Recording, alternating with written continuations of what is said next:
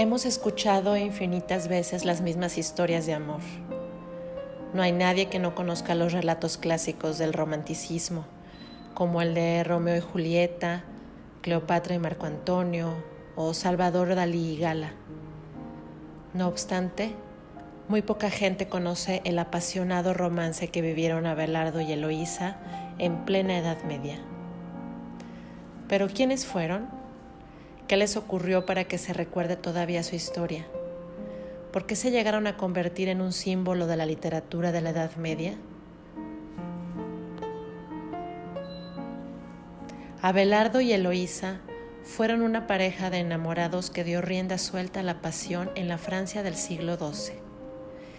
Gracias a las cartas que ambos enviaron a lo largo de su vida y que son referente literario medieval, sabemos que comenzaron su romántica historia de forma muy apasionada y excitante. Aunque todo cambió cuando se hizo público su amor, fue entonces cuando su relación cogió los tintes dramáticos necesarios para que se convirtiese en una hermosa y desdichada historia de amor. Abelardo, nacido a finales del siglo XI en Gran Bretaña, era hijo de un caballero de la baja nobleza culta en un principio, todo parecía indicar que Abelardo se dedicaría a la carrera militar, pero con la ayuda de su madre consiguió evadir este futuro para dedicarse a la enseñanza. Como el que quiere algo que le cuesta, esto no fue gratuito. Así, para, conseguir este sueño, tuvo que renunciar a su herencia y a sus tierras. Tras este decisivo episodio de su vida, marchó a París, donde fundó su escuela. Además, todo parece indicar que Abelardo era un gran seductor. Sí, de esos con mirada penetrante. Sabía cautivar perfectamente a las mujeres a través de su cultura e inteligencia. Esto lo convertiría en el don Juan de su época. Mientras tanto, Eloísa, 22 años menor que su futuro enamorado, no se quedaba atrás.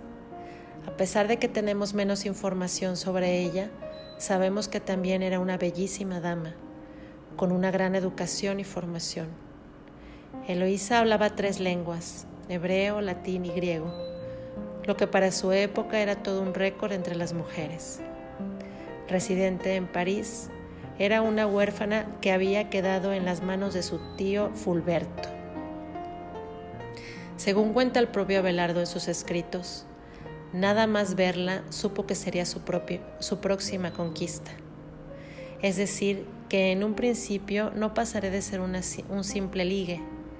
Una vez más, ipso facto, caería rendida a sus brazos. Pero se enamoró de ella perdidamente. Así que, como no podía ser de otro modo, Abelardo aprovechó su gran reputación como profesor para ofrecerle a Fulberto dar clases a su sobrina. Este, obsesionado con darle una gran formación cultural a la Eloísa, no dudó en aceptar la propuesta. Abelardo y Eloísa, conviviendo bajo el mismo techo, no tardaron en comenzar una relación amorosa completamente secreta. Esto último era muy importante, ya que en la Francia del siglo XII la docencia solo estaba destinada a aquellos que guardasen celibato. Evidentemente, este requisito no fue cumplido por Abelardo, pues la carne es débil y le fue imposible contenerse. Esto supuso un gran riesgo para su prometedora carrera. Pronto, el rumor sobre la historia de amor entre Abelardo y Eloísa empezó a circular por todo París. Todo el mundo conocía este secreto a voces, y como era de esperar, también llegó a oídos del tío de Eloísa. Sin embargo, como no hay peor ciego que el que no quiere ver, Fulberto siguió felizmente sumergido en la ignorancia. Hizo caso omiso de estas habladurías. Tras tantos apasionados encuentros secretos, Eloísa descubrió que estaba embarazada. Es entonces cuando Abelardo decidió, sin decir nada a nadie, marchar junto a su amada a Bretaña. Allí se alojaron en la casa de la hermana de Abelardo, la cual les dio cobijo hasta el alumbramiento. Como presagio de lo que se les avecinaba, el bebé nació muerto. y tras el trágico parto, Abelardo y Eloísa decidieron regresar a París. El tío de Eloísa les esperaba muy enfadado allí, con la solución al problema, el matrimonio. Pero si recordamos, los profesores no podían casarse y esto dañaba mucho la carrera e imagen de Abelardo. En un principio, Eloísa rechazó esta opción, pero finalmente accedió con la condición de que ese casamiento fuese en secreto. Sin embargo, esta solución solo favorecía a Abelardo, y es que, al ser un matrimonio oculto, no limpiaba la reputación familiar de Eloísa. Así que, como era de esperar, Fulberto, tras la celebración religiosa, no cumplió su parte. Ni corto ni perezoso, se dedicó a difundir la noticia del casamiento por todos lados. Además de no mantener la, boca cerrada, Fulberto empezó a tratar mal a su sobrina. Fue entonces cuando, por, miedo a que les echasen a perder todos sus planes, Abelardo alejó a su, a su amada de esa convivencia infernal, cobijándola en la abadía de Argentíbil. El tío de Eloísa interpretó esta decisión como un grandísimo ultraje, porque el hombre pensaba que el verdadero motivo de Abelardo era lavarse las manos con su sobrina. Es en este momento cuando el tío de Eloísa planeó su mayor venganza. Todo sucedió una noche, tras haber sobornado con dinero al sirviente de Abelardo. Este se presentó a ayudar a Fulberto, dejando entrar a cinco sicarios a la habitación de su amo. Se introdujeron en dicha alcoba y cortaron con una sábana los genitales de nuestro amado protagonista. Esto le condujo a una depresión y aunque la justicia consiguió castigar a los culpables, incluido el sirviente traidor, con la pena del, tailón, de talión, Abelardo no conseguiría curar sus heridas físicas ni psíquicas tan fácilmente.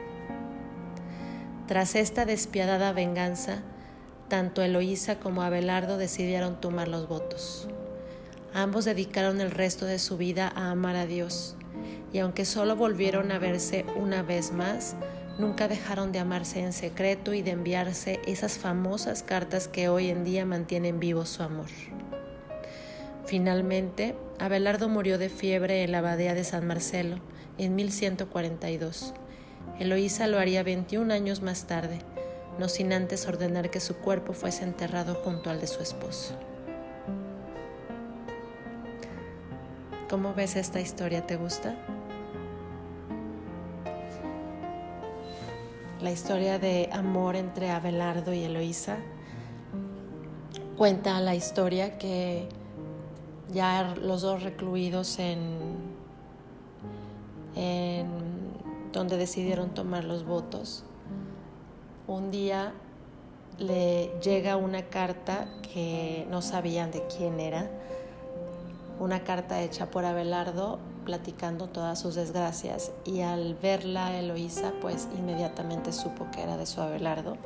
Y entonces comienzan a escribirse cartas apasionadas, llenas de amor y de tristeza y de melancolía. Yo ya las leí y lo que hice fue que hice unos recortes de las cosas que más me gustaron de las cartas y te las voy a leer a ver si te gusta lo que hice. Definitivamente es mucho más largo lo real, pero pues lo puedes encontrar en PDF en Google si tú quieres este, leerlas completas. A ver, vamos a empezar. Es la carta número 3. Voy a empezar con la carta número 3 que le escribe Eloísa a Abelardo. En este silencioso y triste albergue de la inocencia venerable asilo, donde reina la paz sincera y justa, en sosegado y plácido retiro, y la verdad austera y penitente sujeta la razón al albedrío. Qué tempestad, qué horror tan impensado vuelve al turbar el corazón tranquilo de esta débil mujer?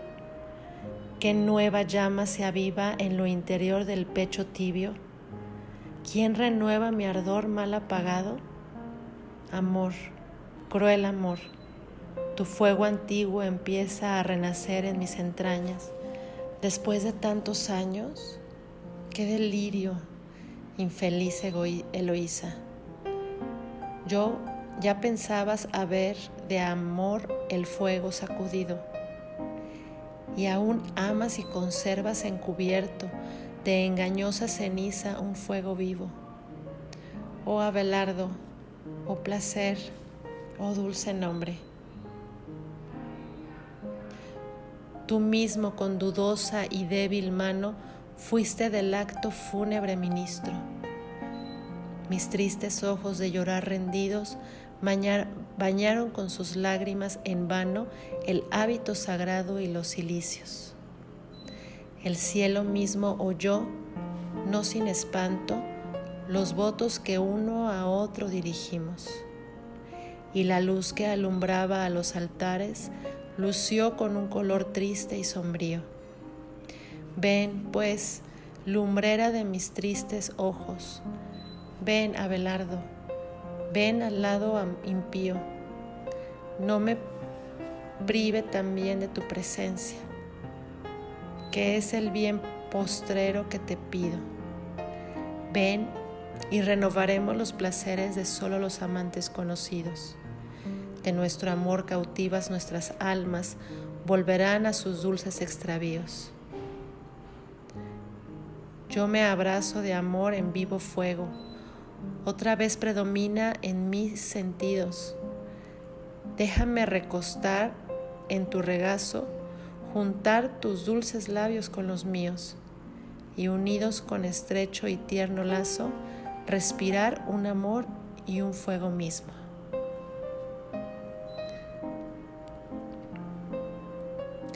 ¿Qué momentos? ¿Te acuerdas, Abelardo? Qué encautos, qué placeres, qué delirios. Oh Abelardo, oh placer, qué tormento, placer para Eloísa ya perdido, tiempo pasado ya recuerdos tristes que aumentan el, el dolor de mi martirio. Pero ¿qué dices, desgraciada monja? No, Abelardo, no escuches mis delirios.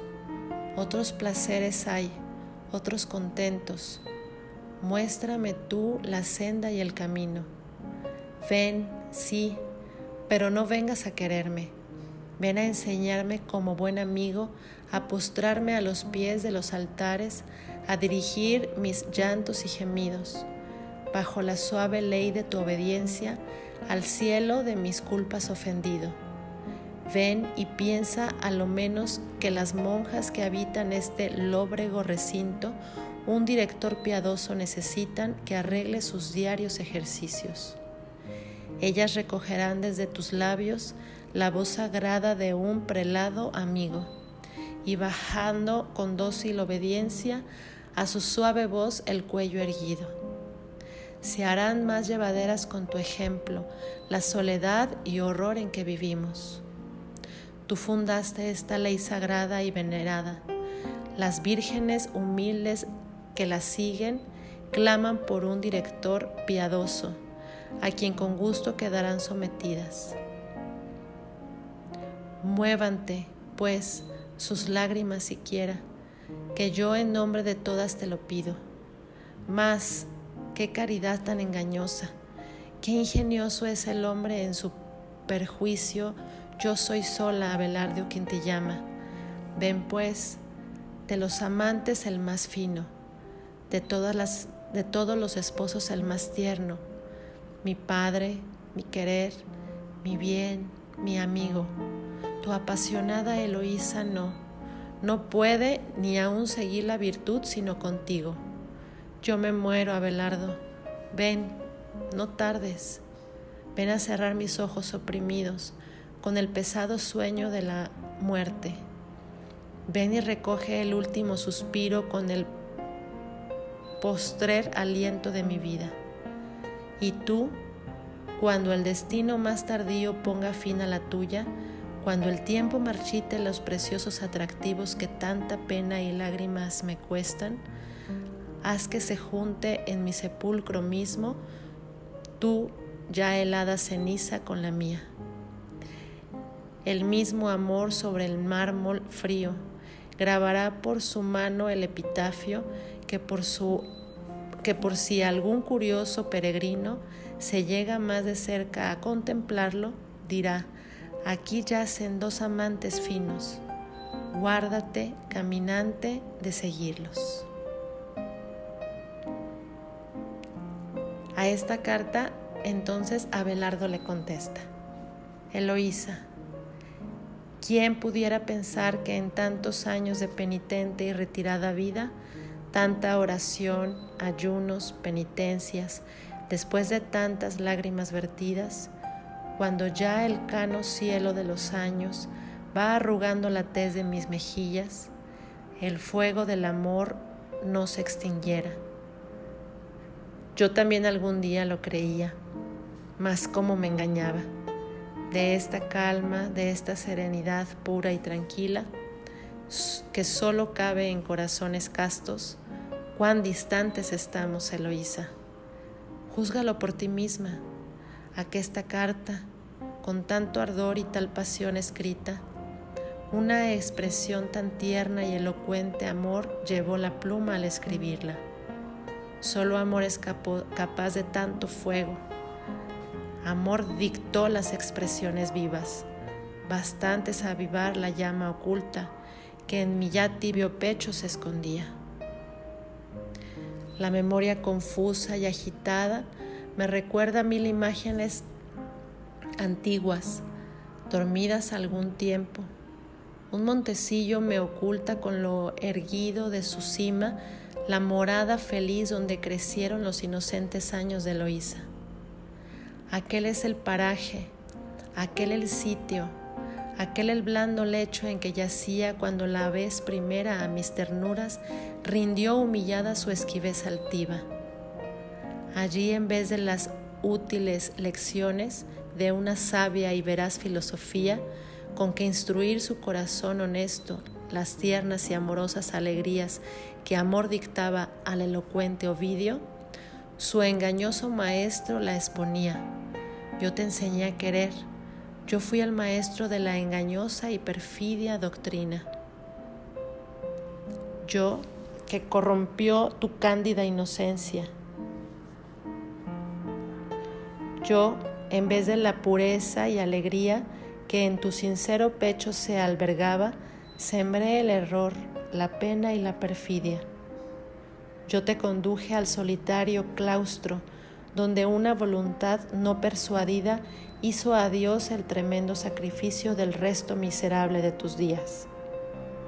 Un hábito funesto, un triste velo cubre el verdor, la gala y bizarría del cuerpo más hermoso y agraciado los bellos ojos cuya luz solía causar envidia a tantas hermosuras, hoy en la tierra con dolor se fijan. ¿Qué hará mi dulce bien en ese instante? Absorta en su dolor y confundida, ¿se habrá olvidado ya de su Abelardo? No, no es posible. Su voluntad lina no es capaz de olvidar mientras el alma unida al cuerpo permanezca y viva. Yo también por la noche doy la rienda a mi imaginación enardecida y busco en mil ejemplos que acumulo disculpa a la pasión que me domina. No, Eloísa, no puedo. Adiós, bien mío. No nos queda otro arbitricio, vida mía, que en, en lágrimas bañado el pecho y suelo invocar siempre la piedad divina. Otras plumas más tiernas y expresivas pintarán los objetos de esta llanía, que no se acabarán ni aún con la vida. Los venideros siglos más remotos, los pueblos más distantes y provincias conservarán de nuestro amor la historia en mármoles y bronces esculpida. Servirá de ejercicio a los ingenios, expresándola en amena poesía Ninguna alma sensible al referirla dejará de verter lágrimas tiernas. Débil consuelo a la cruel e impía separación que basta el, em, el empíreo cielo, para siempre divide nuestras vidas. Renunciemos a vernos y vivamos libres de amor, de celos y ansías vivas.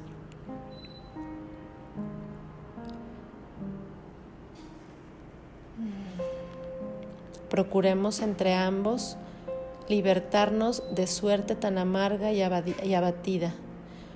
Yo no puedo ya verte ni escucharte sin incurrir en las celestes iras, ni tú puedes tampoco pretenderlo sin irritar la cólera divina.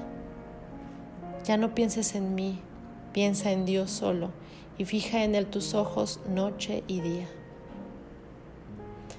Y esta es la última carta, la siguiente que le escribió en respuesta Eloísa. Abelardo, ¿y tuya es esta carta? ¿Con que me amas y a verme y visitarme te niegas? ¿No basta, cruel, que tu Eloísa en este triste claustro viva presa?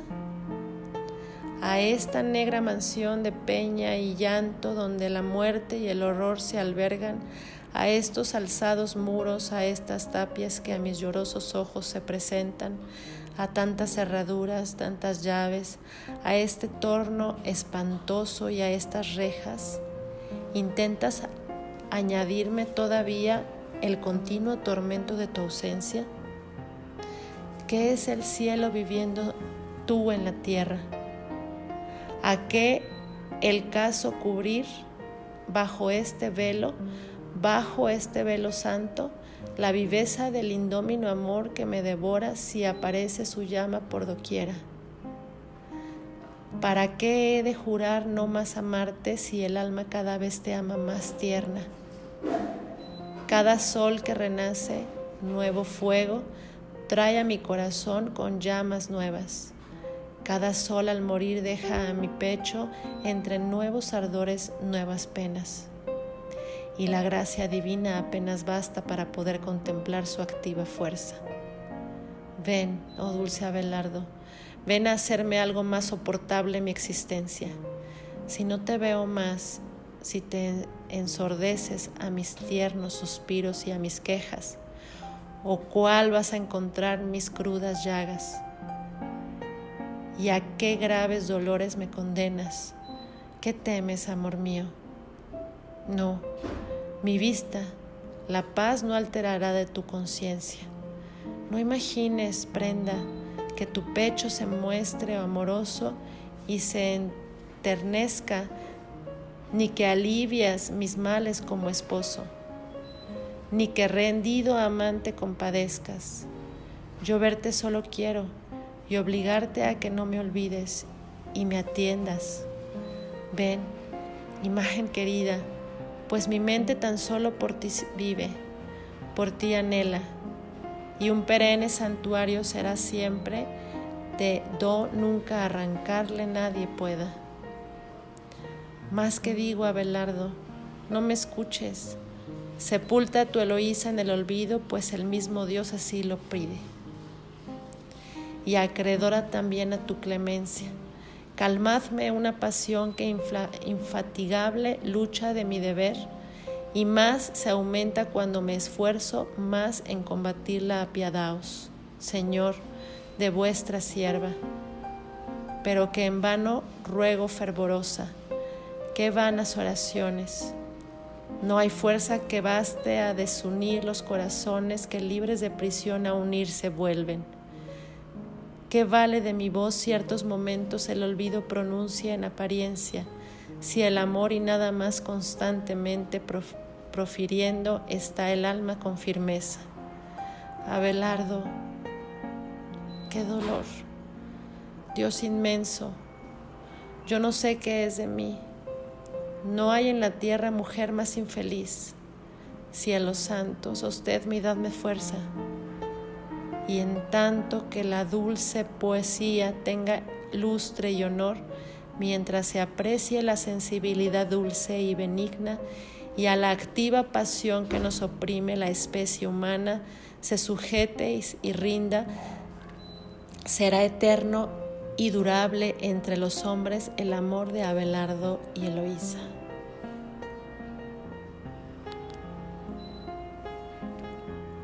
¿Te gustó?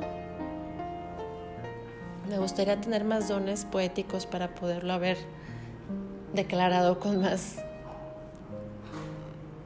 mm, sentimiento o más,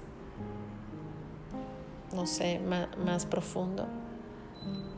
Pero a veces algunas palabras me confunden. Bueno, pues después de estas cartas ya no se volvieron a ver y esas cartas pues son muy famosas, han sido motivo de muchas historias eh, posteriores, em, de películas, de, otros libros, mm, de obras de arte. Aparte de lo famoso y lo que, lo que te acabo de leer, no se te figura que las cartas están escritas para que se leyeran por toda la eternidad. Porque de repente pensé, qué chistoso, ¿no? Habrán querido Eloísa y Abelardo que leyéramos estas cartas. Pero después de leer las cartas, pareciera como que Eloísa y Abelardo eso quisieran, ¿no? No sé, su forma de escribirlo tan poética, o así se hablaban antes. Tan lindo se hablaba antes la gente, entonces por eso ahorita hay tanta gente enojada porque ya no nos hablamos así. No sé, si antes se hablaban así, entonces sí me preguntaría, si fuera normal que se hablaran así la gente, pues sí me preguntaría si habrán querido que, que su propósito sea que los escucháramos. Pero bueno, aunque no hubieran querido, pues ya los escuchamos, ya los conocemos. Y pues está muy linda, pero a la vez muy triste la historia.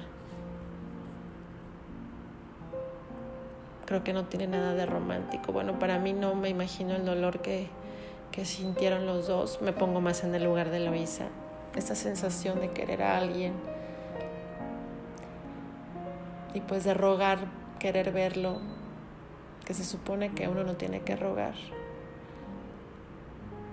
Pero cuando tienes las cosas tan claras para ti, pero para el otro es otra forma de pensar, como en el caso de Abelardo, dice, no, no, no te voy a ver. Y ella casi le implora, por favor, o sea, no soy nada así, necesito verte, no vamos a hacer nada, pero necesito verte. Esa desesperación debió de haber sido tremenda. Entonces, lejos, para mí, lejos de ser una historia de amor linda, se me hace una historia de amor triste. Polémica, pues porque le cortaron los genitales a Abelardo, o sea, la verdad sí está muy, muy dramática. Pero los últimos años de los dos debió de haber sido muy difícil, esperando nada más la muerte.